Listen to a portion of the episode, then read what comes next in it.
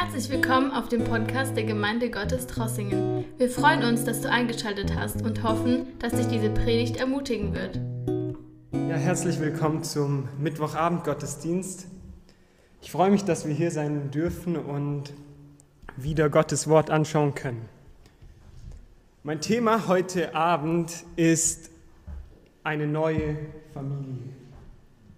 Eine neue Familie. Wir sind im ersten Thessalonicher Brief und wir werden uns heute die Verse 7 bis 12 im Kapitel 2 anschauen. Während der Vorbereitung, du kannst noch warten mit dem Text, während der Vorbereitung habe ich mir Gedanken über die Bedeutung von Familie gemacht. Ich habe mir so angeschaut, was es eigentlich bedeutet, was eine Familie ist. Ich bin dann auf die Wortbedeutung gestoßen und dort können wir finden, dass es dass Familie von dem Wort Diener kommt und so viel bedeutet wie Gesamtheit der Dienerschaft. Familie hat also irgendetwas mit Dienen, Diener oder Dienst zu tun. Laut mehreren Untersuchungen über die Generation Z, das ist die Generation, die so die letzten 25 Jahre geboren ist, gilt die Familie als eines der wichtigsten Werte im Leben. Ich glaube, es ist auch für uns so, dass wenn man uns fragen würde, was sind so die wichtigsten Dinge in deinem Leben, würde Familie sehr weit oben stehen. Und das ist nicht nur unter Christen so, das ist auch unter Nichtchristen so. Es gibt sehr viele Filme, die Familie feiern, zum Beispiel die ganzen Fast and the Furious Filme, feiern die Familie als das Wertvollste im Leben. Was wir an Familie lieben, im guten Fall ist bedingungslose Liebe, Annahme oder Unterstützung. Wir alle brauchen irgendwo die Nähe einer Familie. Habt ihr euch jemals gefragt, woher diese Begriffe kommen, dass wir einander in der Gemeinde als Bruder und Schwester bezeichnen oder als Geschwister? Oder woher diese Idee aus der Bibel kommt? Wenn wir uns die Bibel so anschauen, dann zeigt uns das Neue Testament eine Idee vom Reich Gottes. Und dieses Reich Gottes ist eine Familie. Wenn wir Christen werden, werden wir Teil von diesem Reich Gottes und somit auch Mitglied von dieser neuen Familie Gottes, in der Jesus das Familienoberhaupt oder auch der König ist. Und in dieser neuen Familie, in dem Reich Gottes, sind die Werte alle umgedreht. Es ist eine Familie, die auf dem Kopf steht. Jesus beschreibt diese Familie in Markus 10, Vers 42, Vers 45. Hier können wir lesen, wie es in dieser Familie ablaufen sollte, wie es im Reich Gottes ablaufen sollte. Und zwar macht er einen Vergleich mit dem, wie es läuft unter den Völkern und Herrschern der Welt. Hier sagt Jesus, ihr wisst, dass die, die als Herrscher über die Völker betrachtet werden, sich als ihre Herren aufführen und dass die Völker die Macht der Großen zu spüren bekommen. Bei euch ist es nicht so, im Gegenteil. Und jetzt kommt's, wer unter euch groß werden will, soll den anderen dienen. Wer unter euch der Erste sein will, soll zum Dienst an allen bereit sein. Denn auch der Menschensohn ist nicht gekommen, um sich dienen zu lassen, sondern um zu dienen und sein Leben als Lösegeld für viele hinzugeben. Jesus zeigt uns hier, dass die Werte im Reich Gottes umgedreht sind. Dass der Größte der ist, der sich am meisten erniedrigt. Und Jesus als der Oberhaupt ist der, der sich am allermeisten erniedrigt hat. Der König dieser Familie ist Jesus und er ist der größte Diener von allen. Familie hat mit Dienst zu tun. Und ein Beispiel, wie das praktisch aussieht, finden wir in dieser Stelle im ersten Thessalonicher Brief am Leben von Paulus. Mein Thema heute, eine neue Familie, soll sich mit den Fragen beschäftigen, was die Merkmale von Gottes Familie sind. Ich will auch darauf eingehen, wie unser Charakter als Nachfolger von Jesus und als Teil dieser Familie aussehen sollte. Wie, was wir hier von Paulus lernen können und wie sich das dann auch auf uns als Gemeinde bezieht, wie unser Zusammenleben in der Gemeinde aussehen sollte. Und dann auch, was für Werte und was für eine Kultur wir als Gemeinde brauchen, dass wir wirklich diese neue Familie, dieses Reich Gottes hier erleben. Und deshalb kommt mit mit mir in 1. Thessalonicher Kapitel 2 ab Vers 7. Hier schreibt Paulus, wir hätten das Recht gehabt, von unserer Autorität als Apostel Christi vollen Gebrauch zu machen. Stattdessen sind wir behutsam mit euch umgegangen, wie eine Mutter, die liebevoll für ihre Kinder sorgt. So sehr hatten wir euch ins Herz geschlossen. Ihr wart uns so lieb geworden, dass wir mit ebenso viel Freude, wie wir euch das Evangelium weitergaben, auch unser ganzes Leben mit euch teilten. Ihr erinnert, ihr erinnert euch doch sicher daran, Geschwister, dass wir damals, als wir euch das Evangelium verkündeten, Tag und Nacht für unseren Lebensunterhalt arbeiteten. Wir mühten uns ab und scheuten vor keiner Anstrengung zurück, um nur ja keinem von euch zur Last zu fallen. In all unserem Umgang mit euch, unseren Glaubensgeschwistern, ließen wir uns von der Ehrfurcht vor Gott leiten. Und unser Verhalten war in jeder Hinsicht korrekt und tadellos. Ihr könnt es bestätigen. Und Gott selbst ist unser Zeuge. Ihr wisst, dass wir uns um jeden einzelnen von euch gekümmert haben, wie ein Vater um seine Kinder. Wir haben euch ermahnt und ermutigt und mit allem Nachdruck daran erinnert, wie wichtig es ist, ein Leben zu führen, durch das Gott geehrt wird. Er ist es ja, der euch dazu beruft, an seinem Reich und an seiner Herrlichkeit teilzuhaben. Was wir in diesem Text finden können, ist ein Musterbeispiel für uns als Christen. Ein Beispiel, das Paulus uns vorgelebt hat. Ein Beispiel, wie das Reich Gottes funktionieren sollte. Aber wir finden auch ein gutes Beispiel für christliche Leiterschaft in diesem Text. Paulus zeigt uns, dass das Wichtigste bei christlicher Leiterschaft nicht Macht und Einfluss ist, sondern er zeigt, dass es vielmehr um gesunde Beziehungen und um demütigen und liebevollen Dienst geht. In diesem Text finden wir sehr viel über Leiterschaft. Wenn wir das Wort Leiterschaft in der Gemeinde hören, können wir schnell denken, ja, das ist ja ein schöner Text für alle Leiter. Und alle Pastoren oder andere Bereichsleiter könnten sich den mal gut anschauen und alles, was da steht, so versuchen umzusetzen. Wenn wir so Texte lesen, die Leiter ansprechen, können wir den schnell von uns wegschieben. Aber indem wir daran denken, wie wichtig der Text für andere wäre, können wir die Sicht dafür verlieren, was dieser Text eigentlich zu jedem von uns oder zu uns persönlich sagen will. Ich glaube, dass dieser Text für jeden Christen sehr wichtig ist für jeden, der ein Teil von der Familie Gottes ist. Und ich will es mal so sagen, wir alle sind in irgendeinem Bereich von unserem Leben Leiter. In irgendeinem Bereich, in unserem Umfeld, in unserem Leben. In irgendeinem Bereich sind wir alle Leiter. Und das heißt nicht, dass wir irgendwelche Chefs sind wir haben ja vorhin gelesen, dass das Reich Gottes umgedreht funktioniert. Das heißt, dass wir Diener sind in irgendeinem Bereich.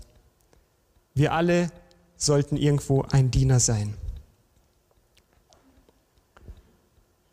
Für uns Christen ist es wichtig, dass wir verstehen, dass die Menschen um uns herum, in der Gemeinde, aber besonders auch die Menschen, die nicht in der Gemeinde sind, spüren, dass es uns um sie alleine als Personen geht.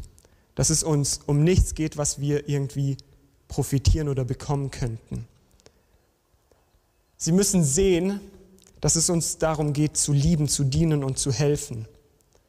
Und sie müssen sehen, dass wir nicht nach unserem eigenen Vorteil suchen.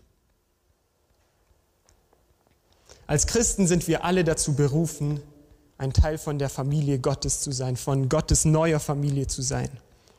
Und deshalb ist es so wichtig, dass wir diese Charaktereigenschaften, die Paulus uns hier vorlebt, in unserem Leben auch haben. Ich habe in diesem Text drei Merkmale gefunden, die ich heute Abend betonen will. Drei Merkmale, für diese neue Familie. Drei Merkmale, an denen wir uns alle orientieren können. Und drei Merkmale, an denen wir unser Verhalten hier in der Gemeinde oder auch zu unseren Mitmenschen außerhalb der Gemeinde messen können. Ich glaube, es sind auch Merkmale, die wir in unseren Familien zur Anwendung kommen lassen sollten. Aber ich glaube, dass diese drei Merkmale für jede Beziehung in unserem Leben sehr wichtig sind. Und zwar ist die erste Charaktereigenschaft, die Paulus uns hier vorlebt, die mütterliche Fürsorge. In Vers 7 sagt Paulus, dass er zwar das Recht gehabt hätte, seine Autorität als Apostel auszunutzen, aber er das nicht gemacht hätte, hat weil er dadurch das Reich Gottes nicht richtig repräsentiert hätte. An dieser Stelle wird sichtbar, dass die Familie Gottes anders funktioniert. Und anstatt seine Autorität auszunutzen, ist er liebevoll und gefühlvoll mit den Menschen in Thessalonich umgegangen. Er hat sich um sie nicht gekümmert wie ein Herrscher, der ihnen gesagt hat, wo es lang geht sondern er hat sich um sie gekümmert wie eine Mutter. Als Christen und als Gemeinde brauchen wir unbedingt dieses Merkmal der mütterlichen Fürsorge in unserem Leben, in unserem Umgang miteinander. Aber wir brauchen es besonders mit Nichtchristen oder mit Menschen, die zwar in die Gemeinde kommen, aber eine schwere Zeit durchmachen mit Menschen, die vielleicht nur halb dabei sind. Oder auch mit Menschen, die gerade erst Christen geworden sind oder erst kurz davor stehen. Unsere Aufgabe ist es, uns um diese Menschen uns so zu kümmern wie eine Mutter.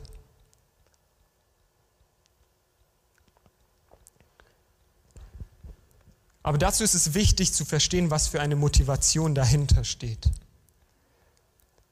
Die Motivation, die wir hier bei Paulus finden können für diese mütterliche Fürsorge, ist Liebe. Er sagt, dass er diese Gemeinde in Thessalonich liebgewonnen hat. Ich will unsere Aufmerksamkeit auf einen Vers in Epheser 5, Vers 2 lenken, wo Paulus sagt, alles, was ihr tut, soll von der Liebe bestimmt sein. Alles, unser Umgang miteinander, jede Beziehung, jede Handlung, jedes Wort soll von Liebe bestimmt sein. Wenn unsere Motivation dann Liebe ist, dann werden wir liebevoll miteinander umgehen können und einander mit der Fürsorge einer Mutter behandeln können. Wenn wir weiter so nachdenken über Eigenschaften einer Mutter, können uns mehrere Eigenschaften einfallen. Und mir sind Geduld und Verständnis nochmal so groß geworden. Ich habe daran gedacht, dass eine Mutter gefühlvoll, einfühlsam und verständnisvoll mit ihren Kindern umgeht.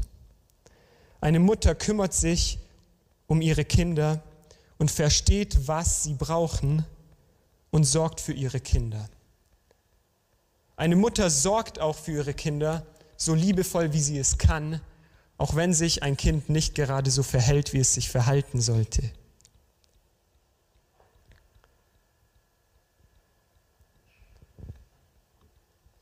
Als Christen haben wir oft zu wenig Verständnis für Situationen, in denen andere Menschen sind.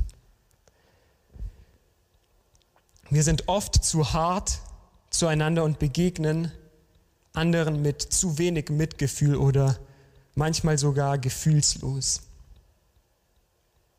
Obwohl wir alle dazu berufen sind, einfühlsam gegenüber anderen zu sein, uns in die Lage von anderen zu versetzen, versuchen zu verstehen, warum jemand in dieser Situation ist, in der er ist. Und dann liebevoll mit Geduld und Verständnis uns um diese Person kümmern. Jesus hat uns ein gutes Vorbild dafür gegeben. Und die Bibel beschreibt ihn als unseren Stellvertreter, als Hohepriester, der uns in allem versteht, der weiß, durch was wir gehen und der uns immer so begegnet, wie wir es brauchen. Jesus hat uns alle in sein Herz geschlossen und seine Motivation uns gegenüber ist Liebe. Er hat ein perfektes Leben gelebt und ist dann für unsere Sünden an unserer Stelle gestorben, damit wir nicht mehr sterben müssen, damit wir Leben finden. Er hat sich um jeden einzelnen von uns gekümmert und er kümmert sich immer noch um jeden von uns. Und deshalb will er auch, dass wir uns genauso umeinander kümmern, wie er sich um uns gekümmert hat. Wir sind deshalb dazu berufen, mütterliche Fürsorge zu leben. Mütterliche Fürsorge in dieser Gemeinde, in unseren Familien und in allen unseren Beziehungen. Das zweite Merkmal, das Paulus zeigt, ist väterliche Unterstützung. Wir wissen aus Studien, dass ein Kind, das aufwächst, beides braucht, die Rolle von einer Mutter und die Rolle von einem Vater, dass es sich gut entwickeln kann. Ein Kind braucht beides für eine gesunde Entwicklung. Und so ist es auch für uns in unserem Leben mit Gott. Wir brauchen mütterliche Fürsorge, aber wir brauchen auch väterliche Unterstützung. In diesen Versen finden wir auch, wie Paulus diese väterliche Unterstützung vorgelebt hat. Er sagt, dass er sich um jeden Einzelnen, um jeden ganz individuell gekümmert hat. Er hat jeden ermutigt und ermahnt. Und keiner wurde vernachlässigt. Gott will, dass keiner vernachlässigt wird. Gott will nicht, dass irgendjemand in der Gemeinde untergeht. Und Gottes Herz brennt auch für die, die in der Gesellschaft am Rand stehen. Und genauso sollte unser Herz für diese Leute brennen. Als Gemeinde müssen wir das leben und als Gemeinde müssen wir verstehen, dass wir dafür da sind, um uns umeinander zu kümmern, um gemeinsam durch das Leben zu gehen, einander zu ermutigen und einander zu ermahnen.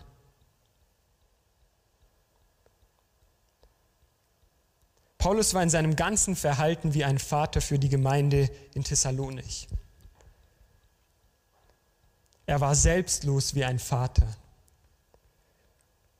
Wenn ich an die Rolle von einem Vater denke, dann denke ich an diese Selbstverständlichkeit, sich aufzuopfern.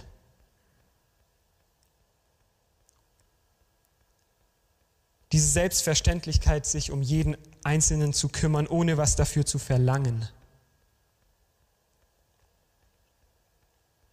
Diese bedingungslose Unterstützung. Diese Unterstützung hat Paulus vorgelebt. Er ist keinem zur Last gefallen in dieser Gemeinde, sondern Er hat versucht, jedem Einzelnen diese väterliche Unterstützung zu geben, diese Rolle, diese Ermutigung, diese Ermahnung. Jedem Einzelnen zu zeigen, wo der richtige Weg ist.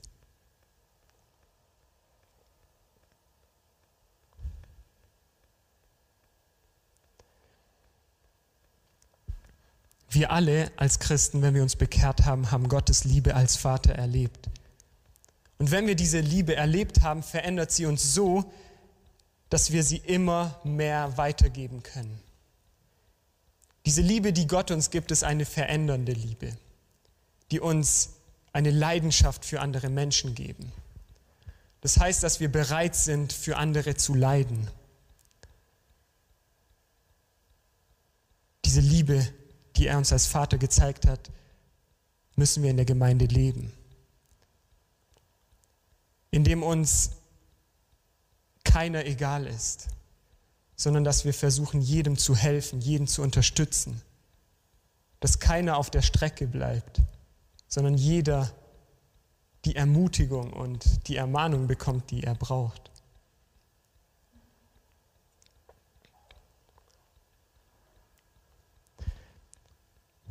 Ja, und das letzte Merkmal, das Paulus uns gibt, das dritte, ist das geschwisterliche Zusammenleben.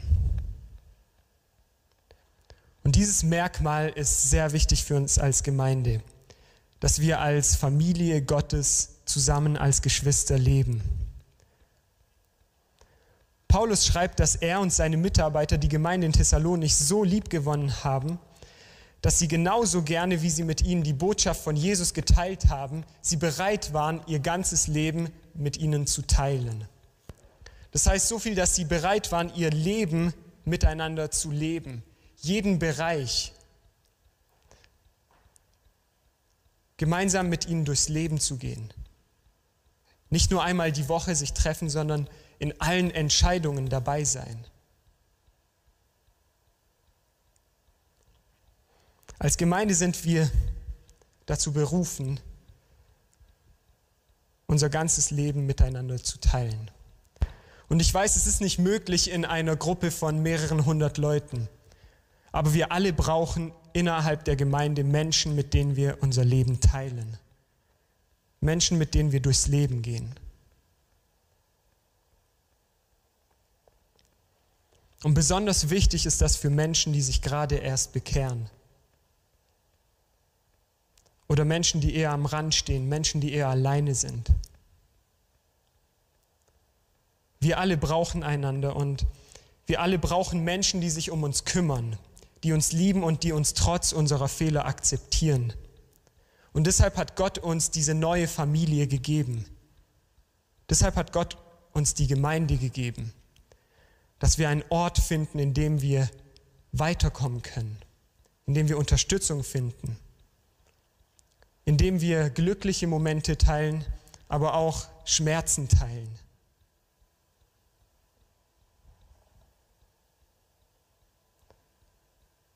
Eine Familie, in der die Motivation hinter allem Liebe ist. Weil wenn diese Motivation von uns Liebe ist, dann werden wir es, werden wir es nicht als Last ansehen, mit anderen Menschen durchs Leben zu gehen, sondern wir werden uns darüber freuen. Paulus sagt, dass sie sich darüber gefreut haben, ihr ganzes Leben mit den Menschen in Korinth zu teilen.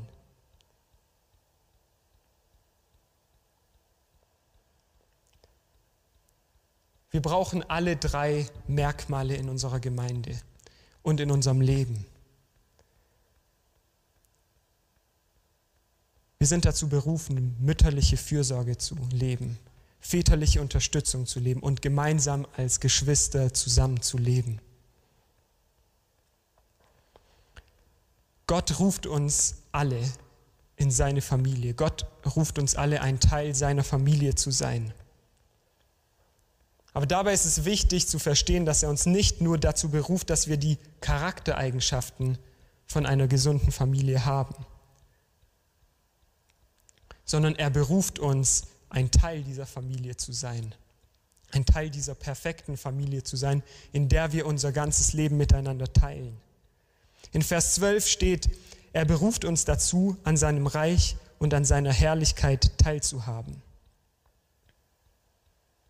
Indem wir die Botschaft von Jesus glauben, indem wir sie annehmen und uns von seiner Nähe so verändern lassen, dass diese Eigenschaften immer mehr unsere Eigenschaften werden, leben wir das Reich Gottes. Wir müssen nichts tun, um Teil dieser Familie zu werden. Aber wenn wir Teil dieser Familie sind und nah an Gott sind, dann wird uns Jesus verändern. Dass diese Charaktereigenschaften immer mehr zum Vorschein kommen. Und als Gemeinde müssen wir wissen oder dürfen wir nicht gemütlich werden und mit unserem eigenen Leben beschäftigt sein, sondern wir müssen verstehen, zu was Gott uns eigentlich berufen hat.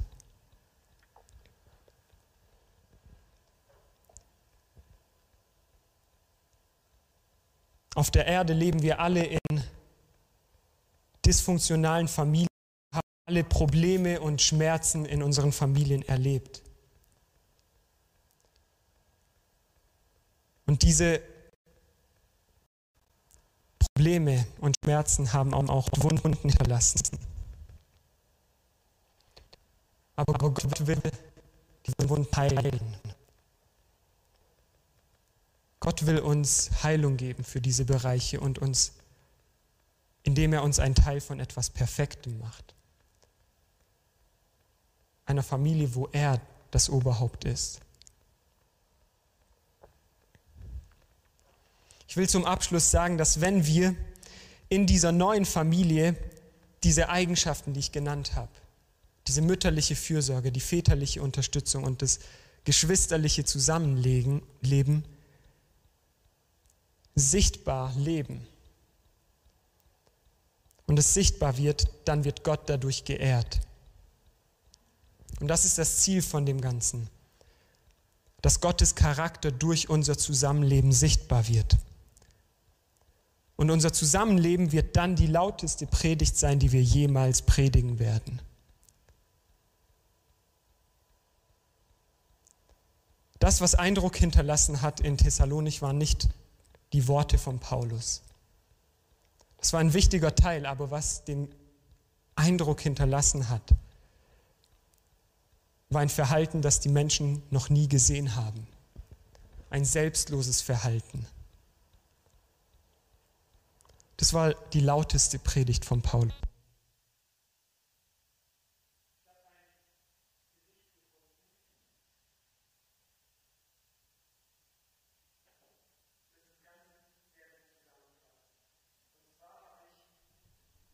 Das übersetzt aus dem Englischen und der Autor ist Edgar Guest.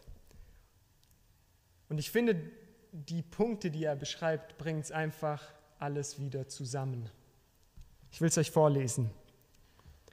Ich würde lieber jeden Tag eine Predigt sehen, als eine zu hören. Ich hätte lieber einen, der mit mir geht, als einen, der mir nur den Weg zeigt. Das Auge ist ein besserer Schüler als das Ohr. Guter Rat ist verwirrend, aber ein Vorbild ist immer klar verständlich. Und die besten Prediger sind die, die ihren Glauben leben. Denn das Gute in die Tat umgesetzt zu sehen, ist das, was jeder braucht.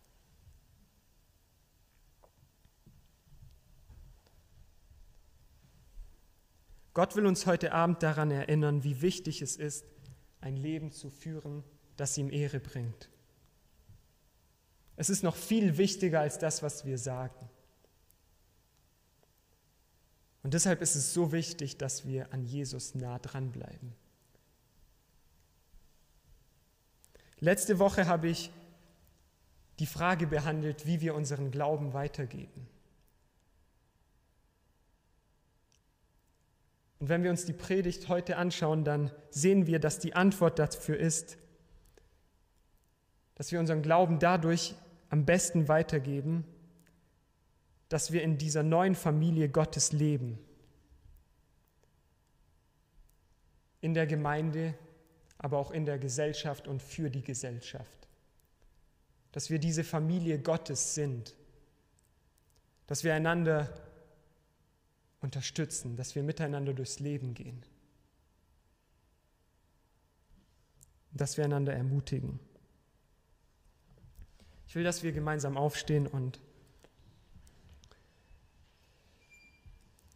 heute dafür beten, dass Gott uns wieder zeigt, was wirklich wichtig ist.